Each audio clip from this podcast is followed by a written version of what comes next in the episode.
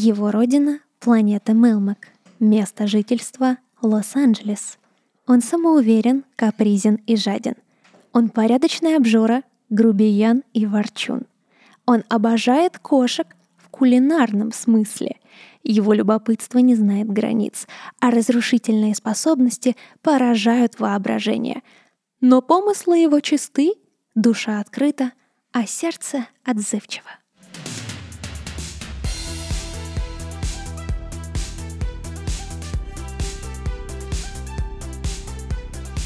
Всем привет! Это подкаст «Как у Замекиса», где мы будем рассказывать вам о знаковом, не самом знаковом и вообще не знаковом кино 80-х.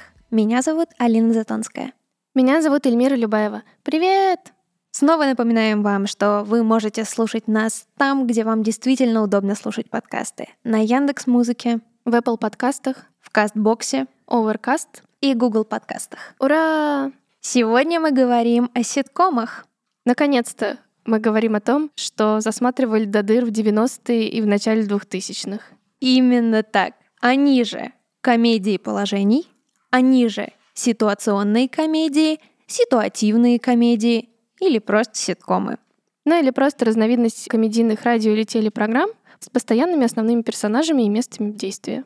Ты затронула важную тему, что ситком родился на радио. Ну и когда мы говорим о ситкомах, мы, скорее всего, вспоминаем ситкомы как сериалы, которые канонически идут 20-30 минут. И здесь стоит сказать, что первые ситкомы, возможно, не самые первые, но одни из первых, шли 22 минуты, а 8 минут отдавалось на рекламные слоты. Ну и на титры, наверное. Да, и на титры в том числе.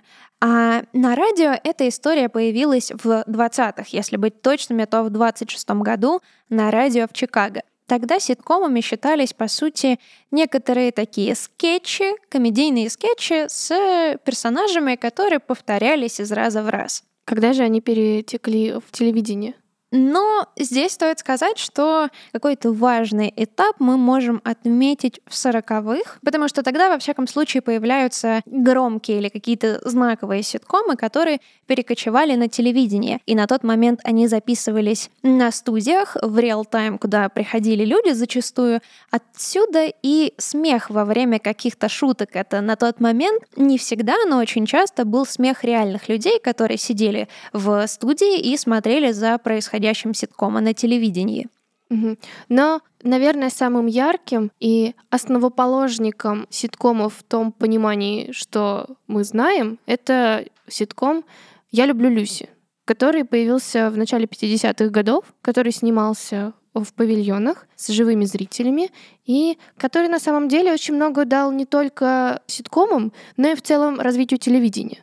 И в том числе само понятие ситком как термин появляется именно в 1951 году с выходом э, ситкома «Я люблю Люси». И ты сказала очень важный момент, что ситком — это такой продукт телевидения, и он, по сути, как жанр внутри, ну, назовем это как-то обобщим внутри кинематографа, он существует как жанр, который очень долгое время жил именно в рамках телевещания, именно в рамках телевидения, и не был таким, как бы сказать, ну, нам сложно представить, что это какая-то история, которая производится и потребляется, как какой-нибудь полнометражный фильм. Кстати, про «Я люблю Люси». Если посмотреть пилотную серию, насколько я знаю, пилотная серия какое-то время не выпускалась, и только по прошествии лет мы увидели пилотную серию, она по крайней мере, отдельные ее части не напоминают нам классический ситком. Там какой-то персонаж гигантской рукой открывает крохотное кукольное окно в каком-то доме, туда наплывает камера, и там появляются персонажи, которые так очень кукольно по очереди просыпаются, и рассказчик что-то о них говорит, что больше напоминает фильмы тех лет. А если смотреть не пилотную часть, а другие последующие серии, то мы увидим на самом деле, что, как ни странно, у ситкома 51 года очень много с ситкомом современным, тем, которым мы привыкли видеть. Ну, это такая привычная для нас обстановка внутри какого-то обычного дома, где разворачивается история семейной пары. И что еще важно сказать, что это не просто история семейной пары, но на тот момент показать женщину, которая в кадре беременна или которая делит со своим мужчиной кровать, вообще, в принципе, показать пару, которая делит между собой кровать, казалось таким немножко бунтарским шагом, и они это сделали. Но это не единственное, в чем они были первопроходцами. Например, первые комедийные шоу и ситкомы действительно записывались в павильонах. И самое интересное, что не всегда записывались, они шли в прямом эфире. И, например, те люди, живущие в США, которые жили не на восточном побережье, были вынуждены довольствоваться очень некачественной записью таких программ. И как раз в 50-е встал серьезно и остро вопрос качественного телевещания. Также ситкомы, пожалуй, стали первым жанром, в котором появилась спонтанность и импровизация в игре актеров. Здесь можно провести небольшую параллель с театром, потому что как реагируют зрители, на это довольно часто обращаются герои в кадре. И это довольно интересный факт.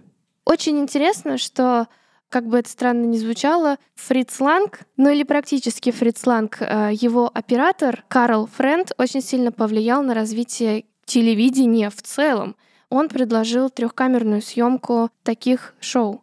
Почему это было нововведение? В то время фильмы снимались на пленку, пленка была тяжелой, сложной, ее нужно было доставлять, проявлять, бла-бла-бла. Это было довольно сложным процессом. Наш дорогой друг Карл Френд предложил использовать три камеры параллельно, но переключаться между ними в момент необходимого плана. То есть сидел режиссер, назовем его режиссером прямого эфира, который по рации передавал операторам, когда им включить камеру, а когда ее выключить. И тем самым получалось, что уже по окончании съемки эпизода перед нами лежала черновая версия серии, что означало, что на монтаж последующий потребуется гораздо меньше времени, чем это требовалось обычно. И это дико крутое нововведение. Тут же, например, Карл Френд столкнулся с новой, с новым вызовом, как мы это любим называть, свет. Очень многое в кино играет свет, и то, как он поставлен, качественно или некачественно, отражается в целом на восприятии фильма. И тогда он был первым, кто предложил повесить свет над павильоном, тем самым уменьшив провода, которые могли мешать камерам, и сделав общую заливку планов, которая позволяла снимать фильмы с трех 5-10 тысяч камер без дополнительной цветокоррекции, которая, скорее всего, тогда, если она и была, то довольно простая. Такое фиксированное освещение. Да, и это было очень важным открытием, потому что еще на тот момент никто не догадался повесить их на какие-то фермы наверху. И тут, э, знаешь, что пришло в голову?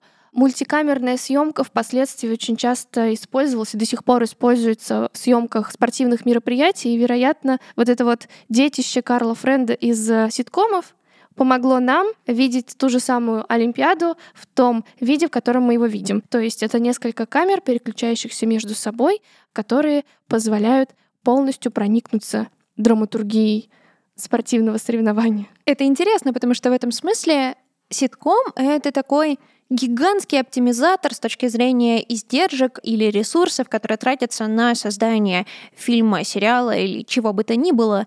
Ну, потому что, например, штука, которая всегда бросается в глаза, это то, что в ситкомах, в силу того, что это некоторая студия, и люди, которые сидят в зале, должны всю эту студию видеть, и им должно быть удобно на это смотреть, квартира, в которой происходит действие в ситкоме, она всегда имеет такую горизонтальную конструкцию. То есть ты заходишь в какую-нибудь комнату, это может быть коридор, это может быть кухня, следующая дверь — это основная комната, следующая дверь. Все комнаты сквозные, ты можешь по ним перемещаться. Это удобно для камеры, которая может просто плыть как бы горизонтально. И с точки зрения зрителя это максимально удобно. Но знаешь, о чем я подумала?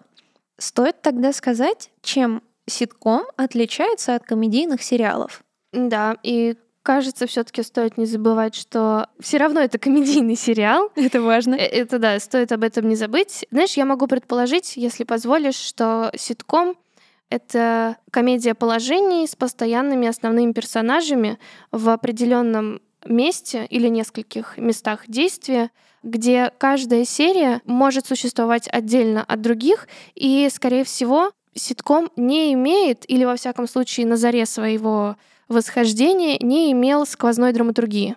Да, я бы согласилась еще и на том, что действительно Ситком — это как бы разновидность комедии в целом, и здесь имеет смысл, мне кажется, классифицировать каким-то образом комедии. Мы можем делать это разными способами, опираясь на разную оптику. Ну, например, мы можем анализировать, э, классифицировать комедии с точки зрения антуража. Мы можем выделить бытовую комедию, комедию плаща и шпаги, какую-нибудь черную комедию и еще какое-то количество подвидов. А мы можем смотреть на комедию с точки зрения драматургической структуры, и тогда мы выделяем ту самую комедию положения, о которой ты сказала, выделяем комедию характеров, комедию масок и, опять же, несколько других жанров. Можем смотреть там с точки зрения исполнения, тогда это театральные драматургические пьесы, это разные скетч-шоу, стендап-комедии, э, и, возможно, здесь мы тогда вынесем ситком как какое-то отдельное проявление. И с этой точки зрения ситком, он действительно характеризуется каким-то набором параметров, как правило, герои из серии в серию ничему не учатся. И вся комедия подобного плана построена на том, что что-то вмешивается в привычный, благоприятный быт персонажей и нарушает привычное устройство вещей. Появляется какая-то некоторая угроза, какая-то опасность. Как правило, какая-то смешная заварушка, в которую попадают герои. И суть каждой серии в том, чтобы эту помеху устранить. И самое интересное, что Первый же ситком, известный нам «Я люблю Люси», собственно, первым и разрушает эту систему, потому что главная героиня сериала беременеет. А все это происходит просто потому, что актриса, играющая ее, забеременела. И так как безудержная популярность сериала не позволяла им приостановить съемки, поэтому ввели такую драматургическую линию, что главная героиня Люси беременна. И тем самым создали причину, почему у нас появляется какая-то долгоиграющая линия в сериале.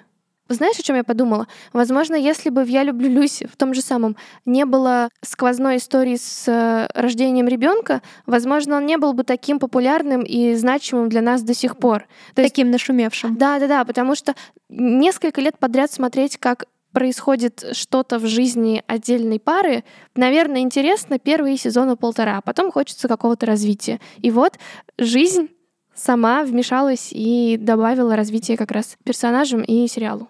Ты затронула интересную тему. Действительно, смотреть за одним и тем же привычным бытом становится довольно утомительно, довольно быстро. И это кризис, с которым сталкиваются очень многие ситкомы. Как бы возникает вопрос, а что дальше? А как их развивать? И тогда ситком начинает, например, заимствовать элементы мыльной оперы. Такое происходит, например, в «Друзьях», когда появляются какие-то сюжетные линии на длительное время, появляются любовные истории. И вообще, в принципе, в 80-х можно сказать, что ситком так немножечко вытесняется из-за мыльных опер, которые завоевывают рынок. Но, тем не менее, что из важного происходит в 80-е, это то, что ситком, по сути, начинает распространяться и в другие страны. И отличительной особенностью, во всяком случае, ранних ситкомов является тот момент, что, возвращаясь к «Я люблю Люси», актеру не всегда нужно играть какого-то персонажа. Зачастую ему нужно просто как бы, ну, в некотором смысле быть собой. Ну или надеть понятную маску на себя. Да, да-да-да что как бы приближает его ближе к какому-то живому, настоящему образу. Что, конечно же, плюс, но, как мы уже сказали, кризис, с которым сталкиваются многие ситкомы, это то, что возникает вопрос, что же делать с этим дальше. Еще одна штука, о которой мы сказали, сказали они кратко, что, как правило, в ситкомах есть некоторый закадровый смех, и, как мы уже поняли, он вызван тем, что в зале сидели зрители, которые смеялись. Э, иногда такой смех вообще накладывался, это была отличительная особенность ситкомов. Но существуют ситкомы, особенно современные, которые вообще отказываются от закадрового смеха. Это, например, «Офис» или «Клиника». У меня есть друг, который отказался смотреть «Сайнфилд». «Сайнфилд» — это мой любимый ситком, мы о нем еще поговорим. Он отказался смотреть Сайнфилд просто потому, что там есть закадровый смех. Он говорит, я не могу смотреть какое-то комедийное произведение, в котором есть закадровый смех, потому что он как бы подсказывает мне, где смеяться. Хотелось бы спросить, где макет? Олег. Давай вернемся, наверное, к отличительным чертам ситкомов. Да, раз уж мы затронули эту историю, мы можем выделить какие-то штуки, которые очень часто встречаются в ситкомах, а потом можем постараться сформулировать какие-то изобретенные нами выведенные типы ситкомов. Штука, которая, как мне кажется, встречается очень часто, это так называемое юношеское понимание, когда есть какой-то герой, он довольно молодой, и из серии в серию, конечно, ничего как бы не меняется, происходит какой-то день из жизни этого персонажа, какой-то день из жизни подростка, но что важного происходит, он чему-то учится в моральном или этическом смысле. Ну, например, Сабрина маленькая ведьма. По сути, в каждой новой части она для себя понимает, что не стоит врать тетушкам, из лжи ничего хорошего не получится. Или стоит не бояться что-то сделать. Другой такой пример — это Лизи Магуайр. Тоже ситком про ребенка, который каждый раз чему-то учится и становится немного мудрее и взрослее. Также стоит сказать, что у ситкомов зачастую очень контрастные персонажи. Если он плохой, то он злодей от начала и до конца. Он плох во всем. Если это положительный персонаж, то он, скорее всего, имеет какие-то дополнительные мулечки и слабости, но в большей степени он совершенно точно хороший. Это довольно сильное отличие. В ситкомах есть только белое и черное цвета и какие-то дополнительные черты у героев, если и появляются, то впоследствии, в последующих сюжетах, когда нужно его уже развивать. И, в принципе, про контрасты, если мы говорим, это не обязательно плохо-хорошо, но кажется, что это очень гротескное изображение характеров, и мне здесь вспомнилась, например, теория Большого Взрыва, где все персонажи с таким, ну, настолько ярким характером, и эти характеры, ну, в некотором смысле, они между собой контрастируют. И вот, кстати, с теорией большого взрыва большой прикол. Такой же большой, как и взрыв. Потому что очень заметно, как самый яркий герой Шелдон Купер меняется в течение всего сериала. Я это заметила и была очень удивлена, потому что сначала это обычный гик, Потом он восходит на пьедестал какого-то абсолютного разума, у которого нет чувств, нет эмпатии, ничего нет и потом снова возвращается к человечности или как бы его учат человечности, и он становится ну, обычным членом общества. То есть тут какой-то очень странный зигзагообразный переход, потому что, видимо, в середине сюжета шоураннеры решили его сделать абсолютно неэмпатичным полуроботом, получеловеком, а потом решили, что нет, нужно вернуться обратно. Ну да, в целом довольно яркие персонажи в теории Большого Взрыва, как в целом, например, как я встретил вашу маму. Да, да. Там в самом начале тоже можно заметить несколько ярких образов. Мечтатель, карьеристка, псих. Ну и, два таких более-менее адекватных персонажа, влюбленных друг в друга. И вот это тоже очень сильно ощущается в самом начале, и видно, как они развиваются впоследствии. Еще я бы здесь выделила, наверное, политический ситком, как, например, ситком «Да, господин министр» и его продолжение «Да, господин премьер-министр». Насколько я знаю, существует байка, что поклонницей сериала стала Маргарет Тэтчер. Это самый главный показатель, что сериал хороший. Пройдено. На ерунду она не позарилась бы. Действительно. Раз уж мы выделили какие-то характерные черты внутри ситкомов, давай попробуем их каким-то образом классифицировать. Давай попробуем. Мы сегодня уже вспомнили Сайнфилд, мы вспомнили друзей, как я встретил вашу маму и теорию большого взрыва. Кажется, что такой вид ситкомов можно назвать ситкомом про друзей. Это герои, не связанные, во всяком случае, в начале семейными или романтическими отношениями, а если они даже и были, то они где-то находятся за кадром, чаще всего живут в одной квартире или обитают в одних и тех же местах. Например, кафе, парках или у кого-то в гостях. Кажется, что все четыре сериала очень подходят под эту структуру. Другой тип, который сразу приходит в голову, опять же, исходя из того, что мы обсудили, это ситком «Я люблю Люси», можно вспомнить русский ситком «Счастливы вместе», «Моя прекрасная няня» и другие разные ситкомы, которые связаны историей про какую-то семью. Ну, например, кстати, шоу «Косби» так или иначе, это история про семью, и про него мы тоже еще поговорим. Кстати, интересный факт. «Счастливы вместе» — это купленный сериал россиянами э, для показа в России. На самом деле сериал назывался «Женаты с детьми», и он является как бы родоначальником сериала «Счастливы вместе». Наверное, следующим подвидом можно назвать сериалы с мистикой или фантастикой.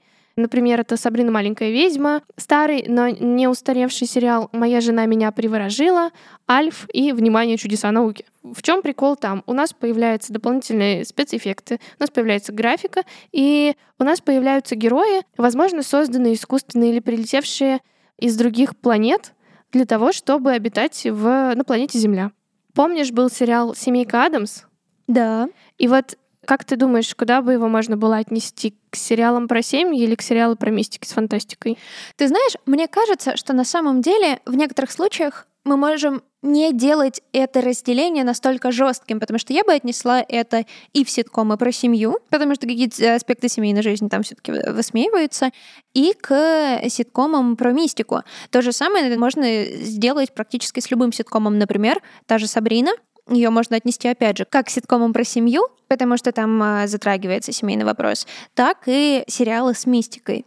И еще я бы выделила здесь а, отдельным столпом сериалы про работу, какой бы работа ни была, это будь то офис, парки и зоны отдыха, мэш, э, клиника. Только в данном случае клиника — это больница, но там затрагивается какой-то профессиональный юмор, юмор, который как-то бы показывал ту или иную среду, в которой находятся герои, либо высмеивать э, жизнь э, офисных клерков, либо как-то показывать жизнь врачей или какую-то подобную работу выполняет.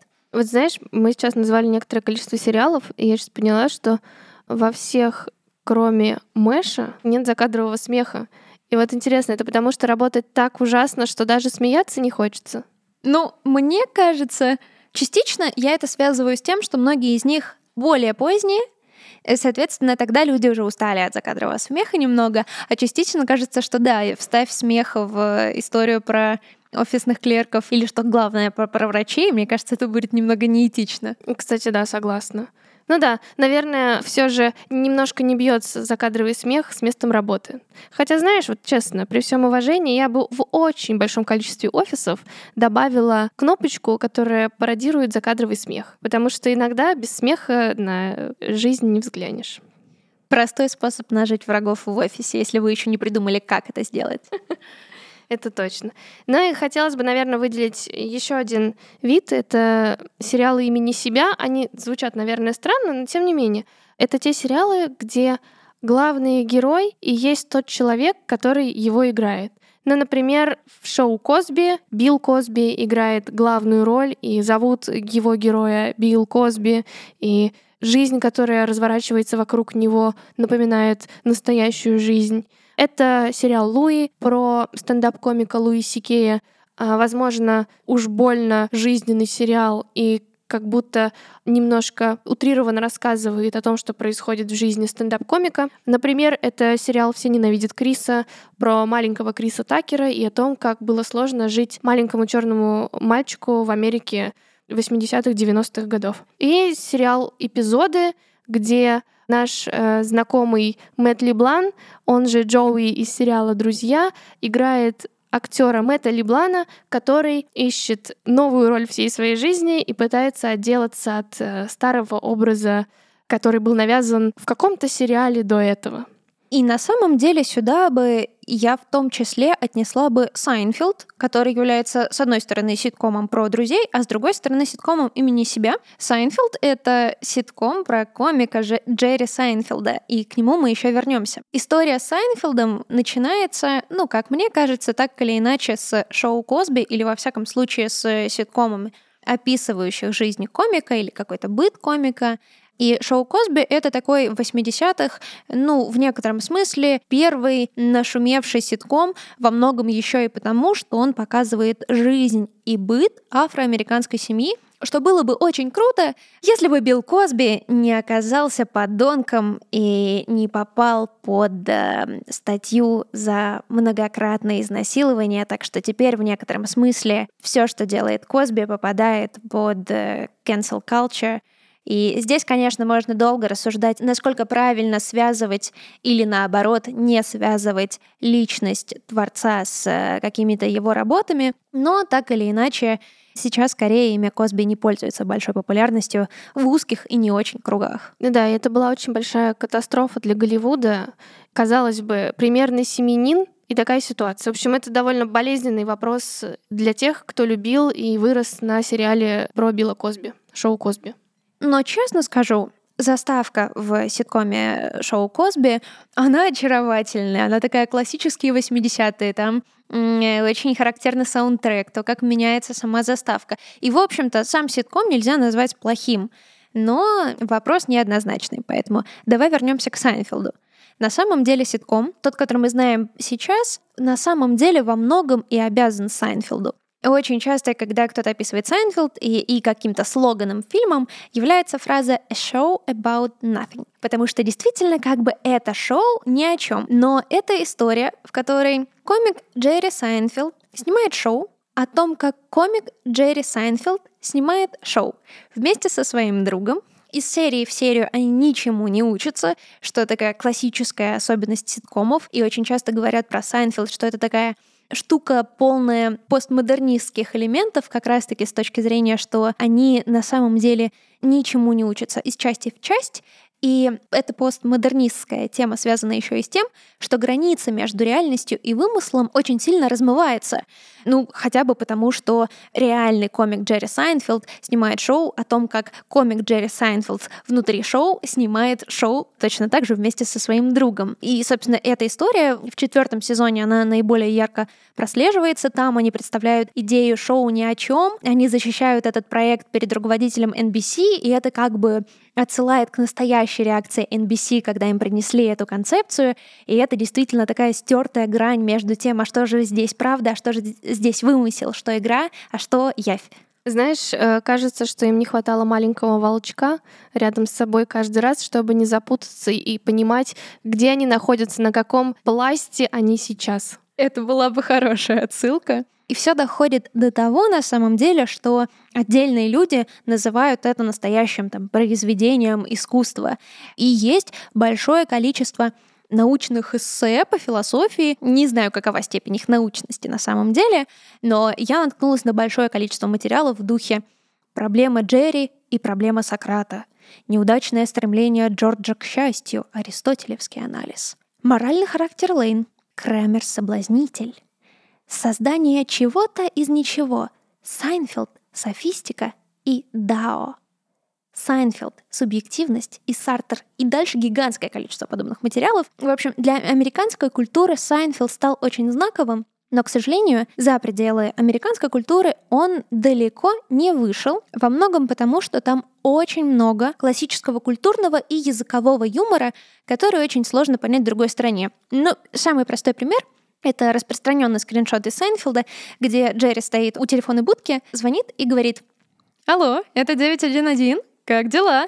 И для русскоязычного зрителя это может показаться, ну, какой-то абсолютно тупой, невзрачной шуткой, но на самом деле она как бы превращает в абсурд американскую привычку любой диалог начинать с фразы «How are you?». И у меня есть знакомая, которая в какой-то момент в Америке выходила из туалета, из туалета, казалось бы, ситуация максимально неловкая, и встретилась с человеком, который сказал «Hi, how are you?».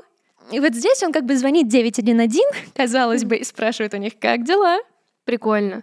Кажется, что очень много подарил нам Сайнфилд. Похоже, что один из самых ярких примеров — это сериал «Друзья», который, позаимствовав, возможно, структуру в каком-то виде или формат, превратился в самый яркий ситком, не знаю, наверное, тысячелетия, потому что когда ты говоришь о ситкомах, ты думаешь прежде всего о нем. Действительно. И Сайнфилд появился немного раньше, частично у них время производства, время выхода совпадало, но так или иначе Сайнфилд появился раньше — и если в русскоязычном интернете Сайнфилд не очень популярный и нет никаких э, битв на тему того, кто же круче, то если зайти в англоязычный интернет, то все материалы на тему Сайнфилд и друзья — это огромное количество всяких разных эссе или материалов или статей, где люди просто спорят о том, кто же круче и кто же важнее на самом деле. Ну, конечно, мы можем начинать с того, что в Сайнфилде показана история друзей, комик Джерри Сайнфилд, его друг безработный скупердяй Джордж Констанца, его бывшая девушка и в настоящем подруга Элейн и его очень странный сосед Крамер. В «Друзьях» тоже у героев есть очень странный сосед. Героев там просто немного больше. Эксцентричная девушка там не одна, а даже три. Но я пыталась для себя как-то определить, в чем же для меня эмоциональное отличие между друзьями и между Сайнфилдом. И в этом смысле Сайнфилд — это как как будто бы в твой дом заехали новые соседи, и ты им очень рад. За счет того, что там меньше героев, ты как будто бы к ним быстрее прикипаешь, что ли. И они такие чуть более настоящие, на мой взгляд. С одной стороны, чуть более абсурдные, чуть более странные, с другой стороны, тебе почему-то хочется им верить. Интересно. А еще знаешь, возможно, с чем это связано? Почему в России больше знают друзей и меньше знают Сайнфилда? Возможно, потому что программный директор канала, не помню какого, кажется, Россия, просто сделал выбор в пользу друзей, тем самым канонизировав их в России. Да, возможно. Но вот знаешь, у меня такой вопрос. Все-таки тебе что ближе, сериал Сайнфилд или друзья? Сейчас мне ближе сериал Сайнфилд. Мне из детства, конечно же, ближе друзья. Их очень сложно в этом смысле сравнивать. Сейчас, когда я не знаю, как провести вечер, мне хочется чего-то уютного по-своему доброго, я выбираю Сайнфилд. При этом Сайнфилд все равно, на мой взгляд, чуть менее смешной, чем «Друзья». Не нужно ждать, что это ситком, от которого вы будете надрывать живот но он более глубокий, там более сложные темы рассказываются, или там сложнее персонажи? На самом деле темы там куда более бытовые даже, чем в «Друзьях». Но там какие-то простейшие истории в духе... Эм, есть серия, где Элейн бесится, что каждый таксист пытается с ней говорить, притворяется глухонемой, и все бы ничего, таксист ей поверил, он, конечно, начал сначала говорить, потом и поверил, а потом таксисту оператор говорит, что ему нужно ехать после этого заказа и забрать Тома Хэнкса. И она говорит, Том Хэнкс. И она так, да, значит, вы не глухая, мадам. Или там момент, где они собираются всей компанией в кинотеатр и пытаются занять места, отвоевать их в тот момент, когда люди приходят и готовы сесть на любое место. И какие-то настолько бытовые штуки, что ты их потом вспоминаешь в повседневной жизни. Мол, а, это было в Сайнфилде. И это прикольно на самом деле. Мне кажется в этом смысле, что Сайнфилд, он как ну, это сейчас будет совершенно некорректное сравнение, но есть, например, комедийный сериал, не ситком, комедийный сериал про Дживса и Вустера с э, Хью Лори и Стивеном Фраем. Да-да-да-да-да. Это комедия, но ты не ждешь, что будешь смеяться каждую секунду. Ты смеешься, на самом деле, там очень редко, но тебе приятно смотреть эту комичную э, историю. И в некотором смысле психологически для меня это что-то похожее на Сайнфилда, ситком, который ты смотришь не для того, чтобы хохотать каждые пять минут, а ситком, который тебе просто приятно смотреть, уютно, что ли. Угу. Друзья все-таки более смешные, наверное. Интересно. Но если мы вернемся к друзьям, очень интересный факт. Чем, например, можно связать первые ситкомы и сериал «Друзья». Один эпизод сериала «Друзья» снимался всего 5 часов. 22 минуты можно было снять за 5 часов гребаных. Ну, это же невозможно. Это, действительно из этого можно было создать целый конвейер. Что в целом получилось? Сколько там сезонов? 8 или 9? Это довольно интересный факт, и ну, можно понять, насколько от момента создания сериала «Я люблю Люси» к моменту создания сериала «Друзья», как изменилась индустрия, как она стала, какой она стала быстрой. И все это благодаря тому самому оператору Фрица Ланга, который позволил э, снимать быстрее и проще, поставив на рельсы целую индустрию создания телевизионных фильмов и сериалов. Ну и кажется, что из друзей как раз-таки логично, собственно. Из друзей как раз-таки и вырастает ситком «Как я встретил вашу маму». Да, совершенно верно. Ну, мне тоже так кажется. И я даже не знаю, на самом деле, сравнивать их глупо, потому что когда ты смотришь сериал «Друзья», первые несколько сезонов у тебя нету сквозной драматургической линии, во всяком случае ты ее не замечаешь. Тебе в основном нравится смотреть на смешные ситуации, хихикать и там как-то переживать за героя. А в ситкоме «Как я встретил вашу маму» есть огромная драматургическая линия, которая протягивается на все 85 миллионов сезонов, которая тебя держит. А гэги — это такой приятный бонус, который дает тебе этот сериал. Потому что из названия понятно, что произойдет. Но когда это произойдет, непонятно. А сериал «Друзья» — это даже название его подразумевает, что это прикольные ситуации из жизни какого-то количества классных ребят в Нью-Йорке. В «Как я встретил вашу маму» немножко иначе.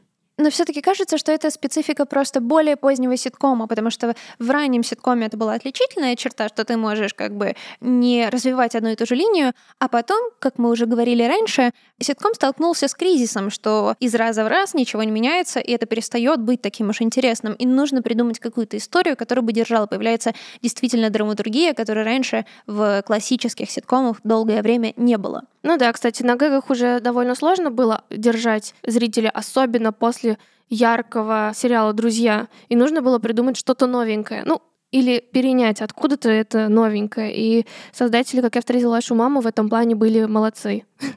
И правильно подошли. Но, кстати, э, если говорить про сериалы про друзей, наверное, стоит сказать и про теорию большого взрыва, потому что кажется, что этот сериал больше похож на сериал «Друзья», потому что у него также какое-то количество сезонов, практически нет сквозного сюжета. Если он и есть, то он не сильно влияет на повествование, и это набор очень смешных, безусловно, шуток, у которого пока нет никакой связующей сцепочки. Ну, со временем эта сцепка появляется, и это приятно. И это интересно смотреть. И знаешь, что для меня важно иногда? Когда я прихожу домой грустная или сижу дома грустная, или просто грустная, такое бывает, хочется включить сериал какой-то, который будет не напрягать, который позволит тебе немножко похихикать в ладошку, и который ты можешь включить на любой серии, похихикать, выключить, а потом через 15 лет включить снова на другой серии, и тебе будет достаточно того, что ты посмотрел, и тебе не нужно никаких связок. И в этом плане, что «Друзья», что «Теория большого взрыва» очень удобно. Ты действительно можешь включить на любой серии, и ты не потеряешься в сюжете. И это классно, когда ты хочешь отрубить мозг. Да, да, это действительно классно. Отдельным столпом я бы выделила еще те ситкомы, знаковые ситкомы для 90-х или 80-х, те, которые связаны с фантастическими или научно-фантастическими явлениями. Ну, это, например, Альф и Сабрина маленькая ведьма. В случае с Альфом э, забавная история, что если открыть описание этого сериала на Википедии, то первые несколько предложений, описывающие сюжет, они просто потрясающие. Его родина — планета Мелмак. Место жительства — Лос-Анджелес. Он самоуверен, капризен и жаден. Он порядочный обжора, грубиян и ворчун. Он обожает кошек в кулинарном смысле. Его любопытство не знает границ, а разрушительные способности поражают воображение. Но помыслы его чисты, душа открыта, а сердце отзывчиво. Звучит как песня. Звучит как песня. Знаешь, я бы такого Джеймса Бонда посмотрела. Который ест кошек? А, и да, с такой же подачей красиво ходит и курит сигаретки. И кажется, что Альф — это история про семью, которая готова принимать персонажа таким, какой он есть. На самом деле Альфа зовут не Альфа, а Гордон. Просто Альфа — это сокращение от э, Alien Life Form, то есть внеземная форма жизни, которую дала ему, э, собственно, глава семьи. И он как бы становится частью этой семьи, она принимает его таким, какой он есть. Что-то похожее происходит с Сабриной, хотя тут скорее история про то, как друзья ее принимают такой, какая она есть, когда они узнают о ее способностях, но это больше история про подростка, который... Адаптируется? Да, адаптируется и извлекает какой-то ценный урок из жизни. Согласна. И в Сабрине маленькой ведьме, видимо, вот эти ее сверхспособности показывают лишь то, что любой подросток, по сути, уникален, и даже если тебе кажется, что твоя уникальность сильно отличается от других э, твоих сверстников, ты должен это принять, и ты должен сделать это своей сильной стороной. И это важно для понимания подростковой жизни и того, как нужно адаптироваться к обществу, понимать, что это твои плюсы, а не проблемы. Действительно. Давай попробуем сказать, что же нам подарили ситкомы. Но ситкомы нам подарили приятное времяпрепровождение, как минимум, которое позволяет, отключив немножко голову, потому что там зачастую не нужно сильно думать, освежить свой разум и в меру похихикать. А еще кажется, что благодаря ситкомам мы учимся смотреть на какие-то нелепые события в жизни, как на элемент ситкома. Ты сравниваешь это с сериалом, в котором ты мог бы увидеть примерно такую же абсурдную сцену. Это точно. И еще сериал, наверное, нам подарили некоторые цитаты, которые вошли в обиход нашей обычной жизни. И, например, в сериале «Офис» главный герой Майкл Скотт, э, босс, довольно часто к любым двусмысленным фразам добавлял фразу слова моей подружки и, или «That's what she said». И когда ты слышишь что-то подобное в обычной жизни, тебе так и хочется сказать «слова моей подружки». А из Сайнфилда американцы позаимствовали яда-яда-яда. Что бы это ни значило. Что бы это ни значило, действительно. Ну, давай попробуем посоветовать фильмы, посоветовать ситкомы в данном случае. Ну, мне бы, наверное, хотелось посоветовать сериал «Альф», потому что это был первый сериал, который я смотрела по телевизору уже в сознательном возрасте, 28 лет. Хоть мне и 27. Но на самом деле это, наверное, самый классный сериал, потому что герой Альф самый смешной и импозантный мужчинка, которого я когда-либо встречала в своей жизни. А ты? Конечно же, я посоветую Seinfeld, потому что, мне кажется, он в русском интернете ну, это как неоткрытая локация, новая. Мне кажется, что это действительно потрясающий добрый ситком про друзей, которые принимают друг друга такими, какими они есть, и при этом остаются смешными и не боятся быть смешными. Звучит прикольно. Ну что, смотрите ситкомы и всем пока. Пока!